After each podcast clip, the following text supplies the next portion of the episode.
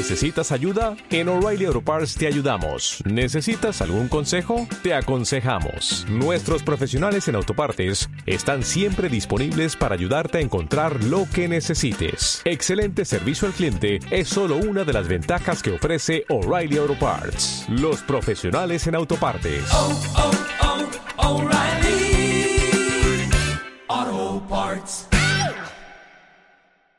Capítulo 7. Las minas de diamantes otra vez.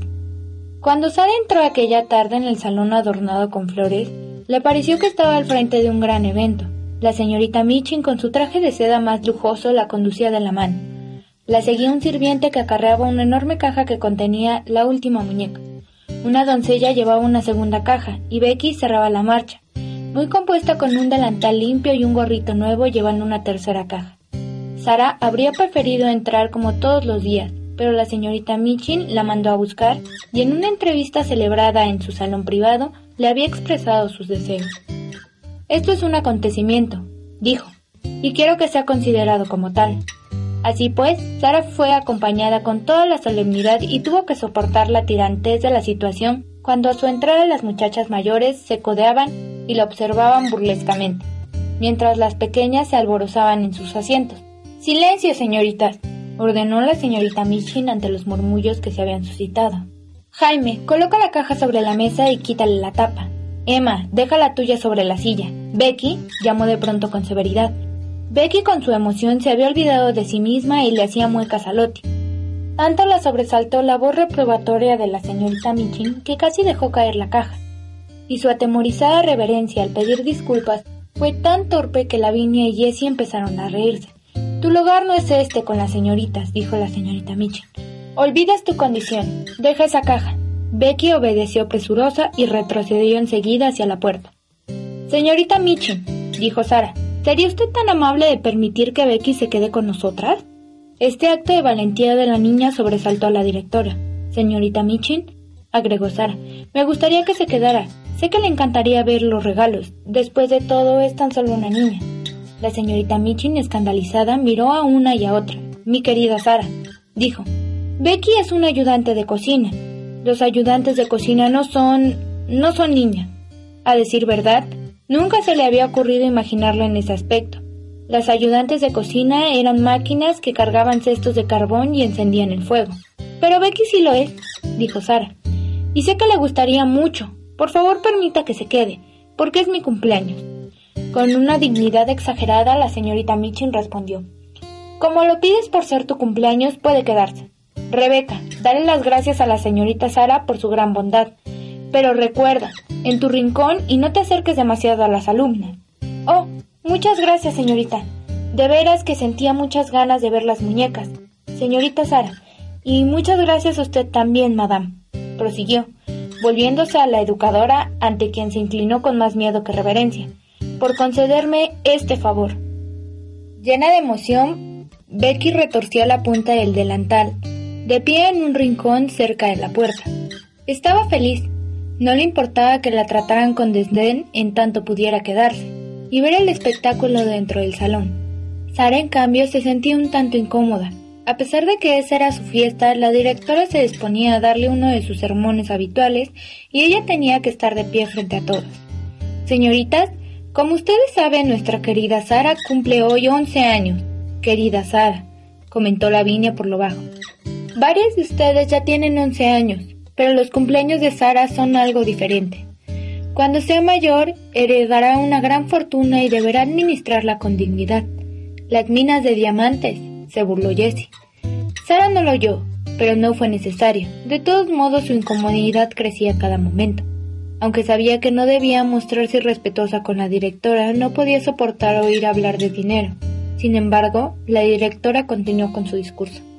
Cuando su amado padre, el capitán Crew, la trajo de la India y me la encomendó, me dijo en tono jocoso que la niña sería inmensamente rica.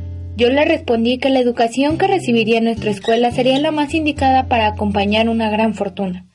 Sara se ha convertido en la alumna más aplicada. Su francés y su danza son el orgullo de la escuela y sus distinguidos modales han llevado a ustedes a llamarla Princesa Sara. Nos ha demostrado su amistad ofreciéndonos esta fiesta estupenda. que espero que ustedes sepan apreciar.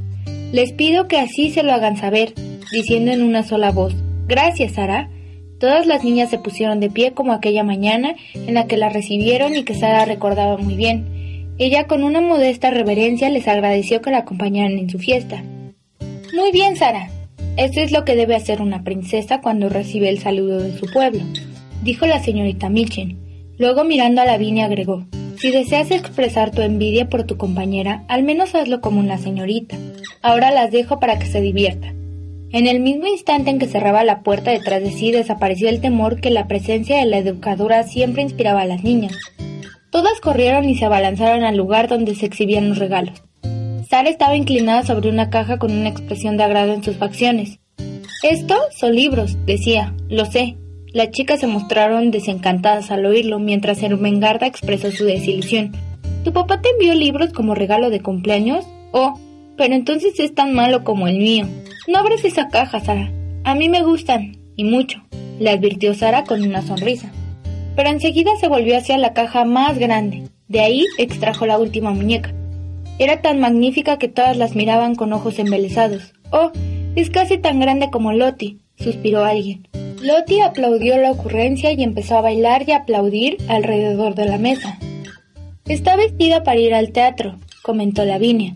Miren su abrigo, está ribeteado con armiño. Oh, terció Mengarda acercándose de nuevo. Tiene unos anteojos de teatro en la mano, un dorado y azul. Y aquí tenemos el baúl correspondiente, añadió Sara. Abrámoslo y veamos lo que contiene.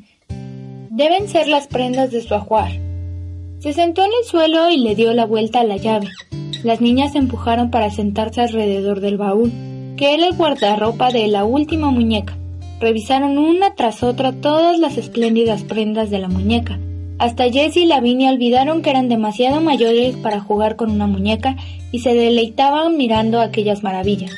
Jamás la severidad del aula conoció semejante alboroto. Supongamos, dijo Sara, mientras acomodaba su nueva muñeca y le ponía un sombrero de terciopelo, que ella comprende nuestra conversación y se siente orgulloso de que la admiremos. Siempre está suponiendo cosas, protestó Lavinia con aire de superioridad. Sí, ya lo sé, contestó Sara imperturbable. Me gusta imaginarme cosas, no hay nada más lindo. Es como ser un hada, porque si te imaginas algo y llegas a creer en ello, hasta podría llegar a hacerse real. Es lindo imaginar cosas cuando lo tienes todo, replicó Lavinia.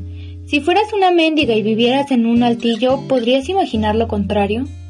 Sara guardó silencio por un momento, mientras acomodaba las plumas de avestruz del sombrero de su última muñeca. Supongo que sí, replicó luego. Si fuera una mendiga, tendría que imaginar todo el tiempo que soy otra cosa. No sería fácil. A través del tiempo, Sara recordaría a menudo cuán oportuno había sido este comentario. En ese momento la señorita Amelia entró en el salón, interrumpiendo la escena.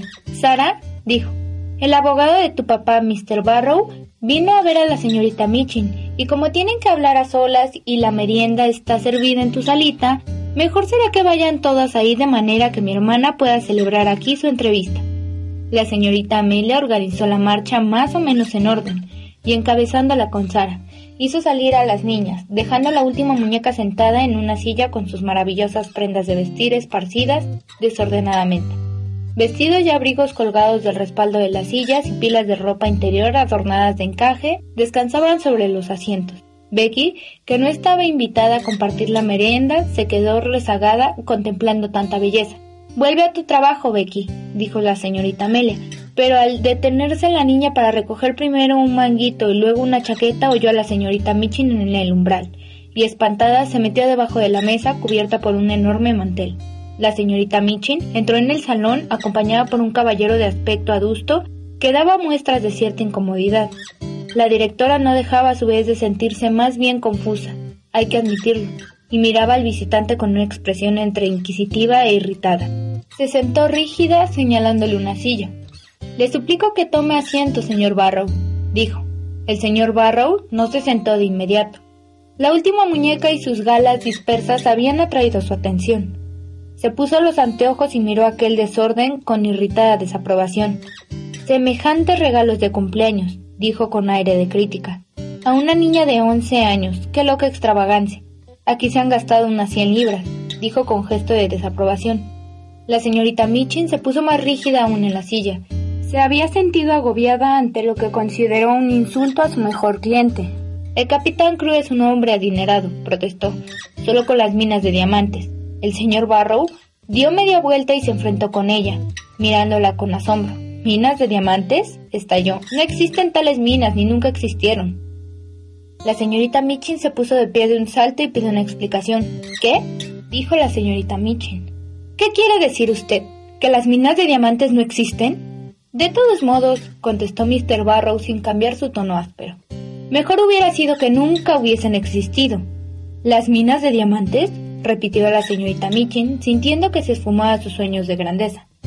Las minas de diamantes a menudo atraen la ruina más que la riqueza, dijo Barrow. Cuando un hombre no es experto en negocios, más le valdría huir de las minas de diamante o de oro, o de cualquier otra mina en que un querido amigo quiere que invierta su dinero. El difunto capitán Crew, ¿el difunto capitán Crew? preguntó la directora levantándose de su asiento y apenas con un hilo de voz. ¿Difunto?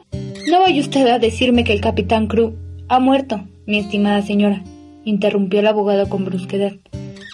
La fiebre de la jungla no lo hubiera complicado tanto si no hubiera estado tan debilitado por los problemas que le abrumaban. Y esto quizás no le habrían ocasionado la muerte si la fiebre no hubiese contribuido a ello. Pues sí, señora, el capitán Crew ha muerto. La señorita Michin cayó sentada en la silla. No podía dar crédito a sus oídos. Aquellas palabras la alarmaron. ¿De qué problemas me está usted hablando? De las minas de diamantes, de los amigos de infancia, de la ruina, respondió Mr. Barrow. La señorita Michin quedó sin aliento. ¿La ruina? exclamó.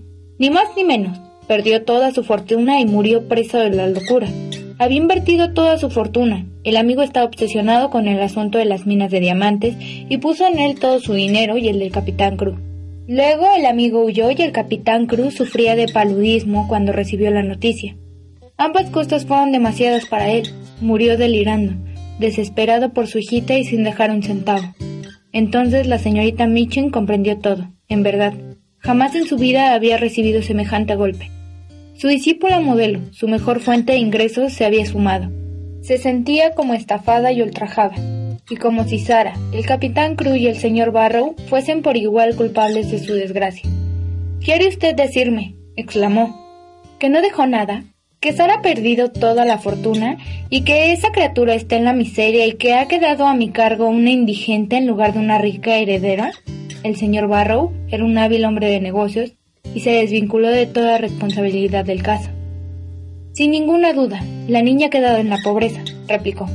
Y muy cierto es que ha quedado en sus manos, señora, porque que yo sepa no tiene un solo pariente en el mundo. La señorita Michin se levantó nuevamente de la silla como si fuera a abrir la puerta y precipitarse fuera del cuarto, a suspender la fiesta que proseguía alegre y ruidosa. Es monstruoso, dijo. En este momento ella está en mi propio salón vestida de seda y en aguas de encaje dando una fiesta a mis expensas. En efecto, a sus expensas, señora, como usted dice, afirmó Barrow calmadamente.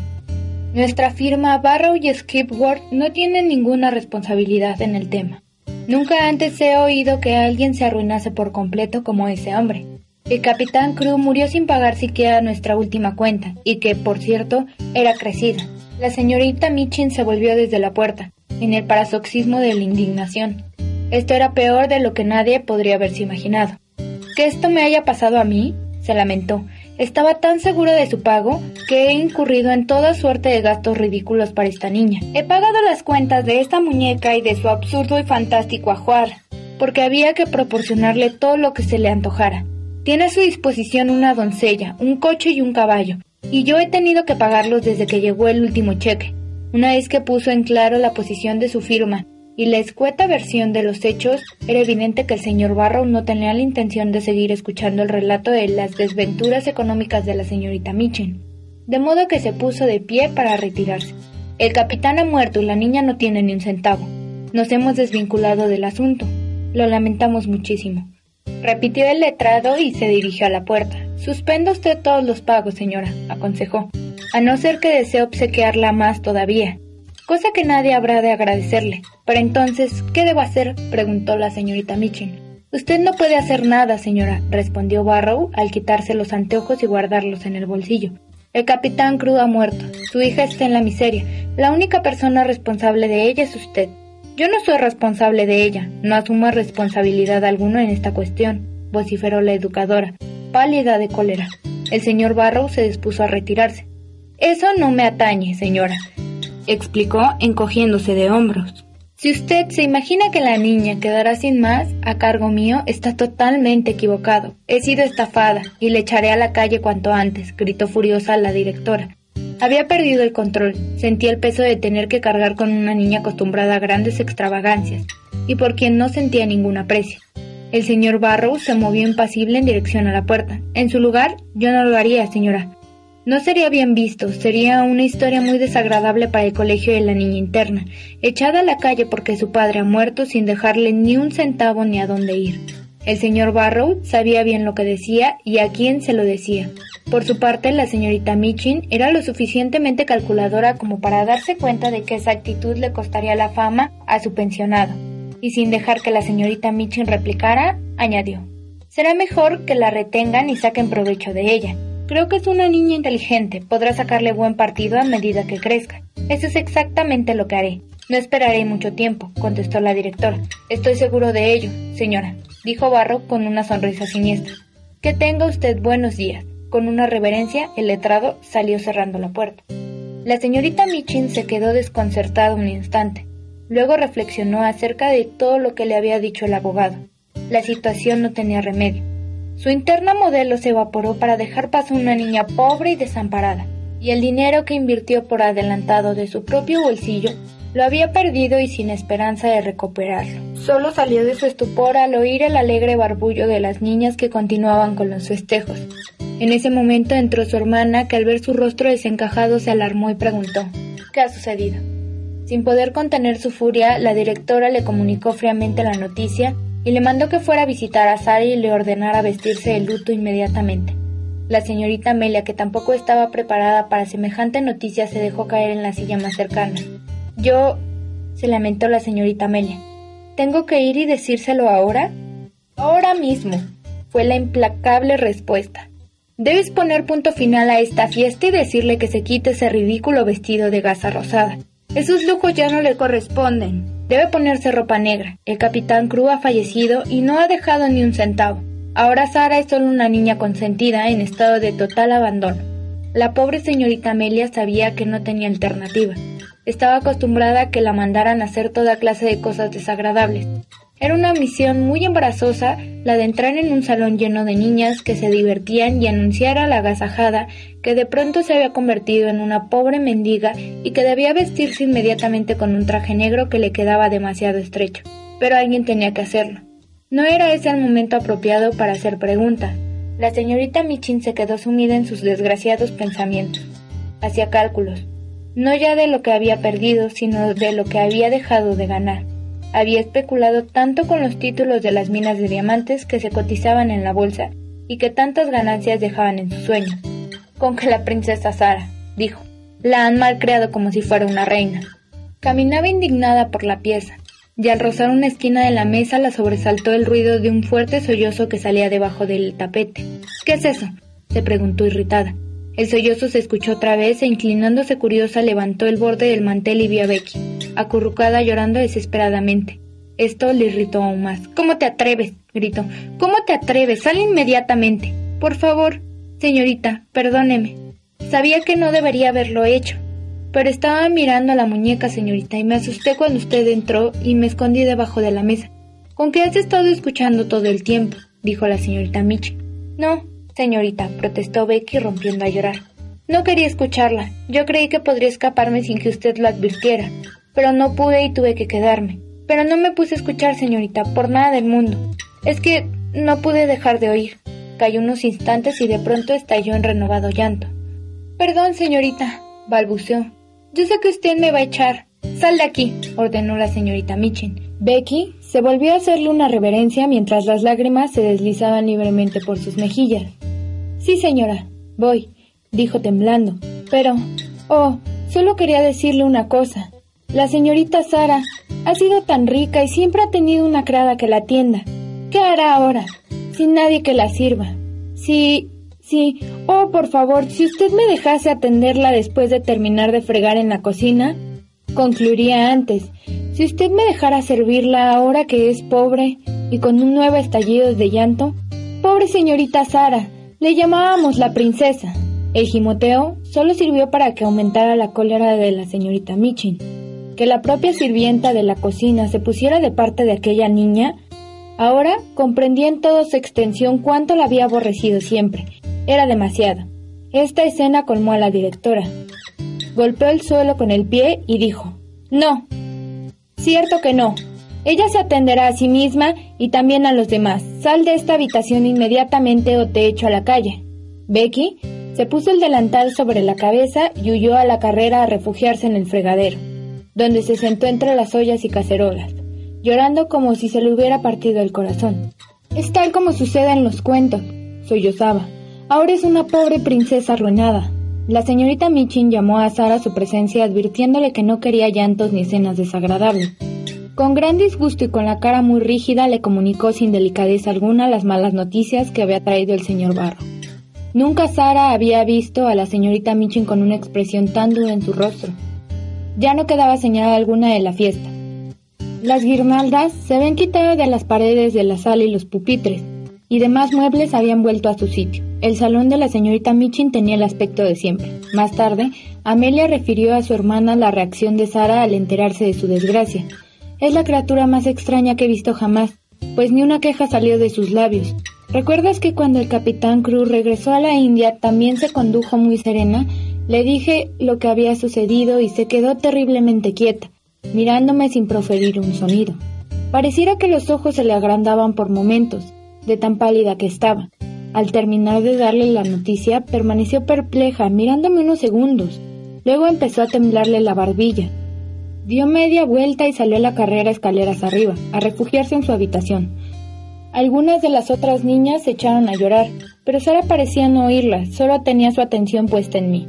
¿Es tan extraño no recibir respuesta alguna? Si al menos hubiera dicho algo. Nadie supo jamás lo que sucedió en su habitación después de que se encerró en ella. Había ido de un lado a otro diciéndose y repitiéndose para sí con voz que no parecía suya. Papá muerto, papá muerto. De pronto se detuvo delante de Emilia, que estaba sentada en una sillita observándola, y le gritó con desesperación Emilia, ¿me oyes? Papá ha muerto, ha muerto en la India, a miles de millas de aquí. Cuando se presentó en el salón de la señorita Michin tenía el rostro palidísimo y los ojos rodeados de dos grandes ojeras negras. Apretaba los labios para reprimir su temblor. Distaba mucho de ser aquella niña rozagante que bailaba como una mariposa mientras abría uno a uno los regalos de cumpleaños. Sin ayuda de Marinette, la doncella se había puesto un vestido negro, demasiado corto y estrecho le hacía parecer largas y delgadas las piernas. Al no encontrar un trozo de cinta negra, su espesa y negra cabellera le caía suelta rodeando la cara, contrastada con su extrema palidez. Tenía a Emilia apretada fuertemente en un brazo, envuelta también en un trozo de tela negra. Suelta esa muñeca, dijo la señorita Michin cuando la vio. ¿Qué te propones trayéndola aquí? No, respondió Sara. No la soltaré, es todo lo que tengo. Me la regaló mi papá. La señorita Michin siempre se encontraba molesta en presencia de esa, para ella, incomprensible criatura, y así estaba ahora, más molesta que nunca. La niña hablaba no con aspereza, sino con una firmeza en el tono de la voz que hacía que la educadora se sintiera incapaz de manejar la situación, quizá debido al hecho de que sabía que ella procedía en forma indigna e inhumana. En lo sucesivo, no tendrás tiempo para muñecas, anunció, Deberás trabajar, perfeccionarte y hacerte útil para la casa. Con los grandes y expresivos ojos clavados en la directora, Sara no contestó una palabra. De aquí en adelante todo será distinto, prosiguió la señorita Michin. Creo que Amelia ya te lo explicó. Sí, que papá ha muerto, que no ha dejado dinero, que no tengo familia ni hogar, y que soy pobre, completamente. Eso es, desposeída de todo. Al decirlo, la señorita Michin sintió que la ira volvió a apoderarse de ella acordándose de lo que eso significaba con respecto a sus propios negocios. No tienes hogar ni parientes y nadie que se haga cargo de ti. Por un instante, una mueca de desfallecimiento alteró las facciones de la niña, pero enseguida se repuso, y abrumada por la terrible opresión que sentía, continuó mirando fijamente a la directora. ¿Por qué me miras así? le amonestó la señorita Michin con voz áspera. Eres tan estúpida que no comprendes. Te repito que te hallas sola en el mundo y que nadie va a hacer nada por ti, a no ser que yo decida sacrificarme para mantenerte. Comprendo, respondió Sara con voz baja, al tiempo que hacía un movimiento como si tragara. Comprendo. Si la niña se hubiera lamentado o sollozado, o al menos hubiera mostrado temor, quizá la señorita Michin hubiese sido más tolerante con ella. Pero era una mujer dominante, que gustaba hacer sentir su poder y al observar la carita serena y oír la voz resuelta de Sara, tomaba esto como un menoscabo de su persona. Déjate de orgullos, que ello ya pasó a la historia. Ya no eres ninguna princesa. Tu coche y caballo te serán retirados y se despedirá tu criada. En cuanto a tu ropa, te vestirás con lo más viejo y sencillo que tengas. Esos vestidos extravagantes no sientan a tu posición actual. Estás en las mismas condiciones de Becky y tendrás que trabajar para vivir. Con gran sorpresa por su parte, la educadora notó una expresión de alivio en los ojos de la huérfana. ¿Puedo trabajar? preguntó Sara. Si puedo, no será tan difícil sobrellevar mi desgracia. ¿En qué podré trabajar? Harás cualquier cosa que te ordene, fue la respuesta. No careces de inteligencia y aprenderás pronto. En caso de hacerte útil, quizá te dejaré aquí. Hablas el francés bastante bien y puedes ayudar a las demás pequeñas. Oh, pero ¿puedo? dijo Sara. Cuánto me alegro. Sé que puedo enseñarles y las quiero tanto como ellas a mí. No digas tonterías, refunfuñó la señorita Mitchell. Tendrás mucho más que hacer aparte de enseñar a las pequeñas. Harás los encargos y ayudarás en la cocina en las horas de clase. Si no te desenvuelves a mi satisfacción, te despediré de inmediato. Recuérdalo. Puedes retirarte. Sara titubeó unos instantes pensando en lo que le estaba aconteciendo, pero luego dio media vuelta para marcharse. Deténganse, vociferó la directora. ¿No piensa agradecerme? Sara se detuvo y de acuerdo con lo que había estado pensando preguntó. ¿Qué debo agradecer? Mi generosidad, contestó la directora. Mi generosidad al darte un hogar. Sara la miró asombrada. Le pareció que el pecho le iba a estallar. Luego habló con un extraño tono adulto. Eso no es generosidad, y esto no es un hogar. Sin esperar la reacción de la señorita Michin, salió de la sala. Subió lentamente las escaleras, bastante agitada aún. Llevaba a Emilia apretada fuertemente contra su pecho. Si ella pudiera hablarme, sollozó. Si al menos pudiese hablar. Se proponía dirigirse a su habitación y echarse sobre la piel de tigre que su padre le había regalado, mirar el fuego con la mejilla apoyada sobre la gruesa cabezota de la fiera y pensar y pensar, pero en el momento en que alcanzaba el descansillo la señorita Amelia salía de su habitación. Cerró la puerta tras de sí y se plantó delante, nerviosa y azorada. La verdad era que en el fondo se sentía avergonzada por lo que se le había ordenado hacer. No, no puedes entrar aquí, dijo. No puedo, exclamó Sara, y retrocedió un paso. Esta ya no es tu habitación, anunció la señorita Amelia enrojeciendo un poco. De pronto Sara comprendió que este era el comienzo del cambio en lo que la señorita Michin le hablaba, y temiendo que el temblor de su voz trasluciese su dolor, preguntó ¿Dónde está mi cuarto? Dormirás en la bujardilla, al lado de la de Becky. Sara sabía dónde estaba. Becky se la había dicho. Dando media vuelta siguió subiendo dos pisos más. El último descansillo era estrecho y estaba cubierto por viejos retazos de alfombra. Sentía que dejaba atrás un mundo que ya no le pertenecía. Una vez que llegó a la puerta del desván la abrió y el corazón le dio un vuelco doloroso. Cerró la puerta y se apoyó contra ella, mirando a su alrededor. Ahora se hallaba en otro mundo. El techo inclinado del cuarto estaba simplemente encalado y el revoque mohoso se había caído en pedazos. Había un fogón herrumbroso, un viejo colchón y un camastro cubierto con una colcha desteñida. Habían sido amontonados ahí varios muebles, demasiado estropeados para continuar en su uso. Bajo el tragaluz del techo que no dejaba ver sin un rectángulo de cielo gris había un viejo taburete rojo. Sara fue hacia él y se sentó. Rara vez lloraba, y tampoco en esta ocasión lo hizo. Sentó a Emilia sobre sus rodillas y apoyó la cara sobre ella. La rodeó con sus brazos y se quedó muy quieta, acurrucada, con la cabecita oscura descansando sobre el paño negro, sin decir palabra ni proferir el menor ruido. De pronto oyó un golpecito leve en la puerta tan discreto y humilde que al principio no se dio cuenta, y sin más ruido se asomó una carita afligida y desfigurada por el llanto. Era la de Becky. Oh, señorita, dijo sin aliento. ¿Puedo... ¿Me permite que entre? Sara levantó la cabeza para mirarla, intentando en vano sonreír. La tierna simpatía de los ojos llorosos de Becky tuvo la virtud de suavizarle aquel aire de persona adulta. Sara le tendió la mano con un leve sollozo. Oh, Becky, dijo, Yo te había dicho que éramos iguales, dos niñas y nada más. ¿Ya ves cuán cierto es? Ahora no hay ninguna diferencia. Ya no soy una princesa. Becky se precipitó hacia ella, le tomó la mano y la apretó contra sí, arrodillada y sollozando de dolor y ternura. Sí, señorita, es lo mismo, exclamó con voz entrecortada. No importa lo que le pase, usted siempre será una princesa. Nada en el mundo podrá cambiarla.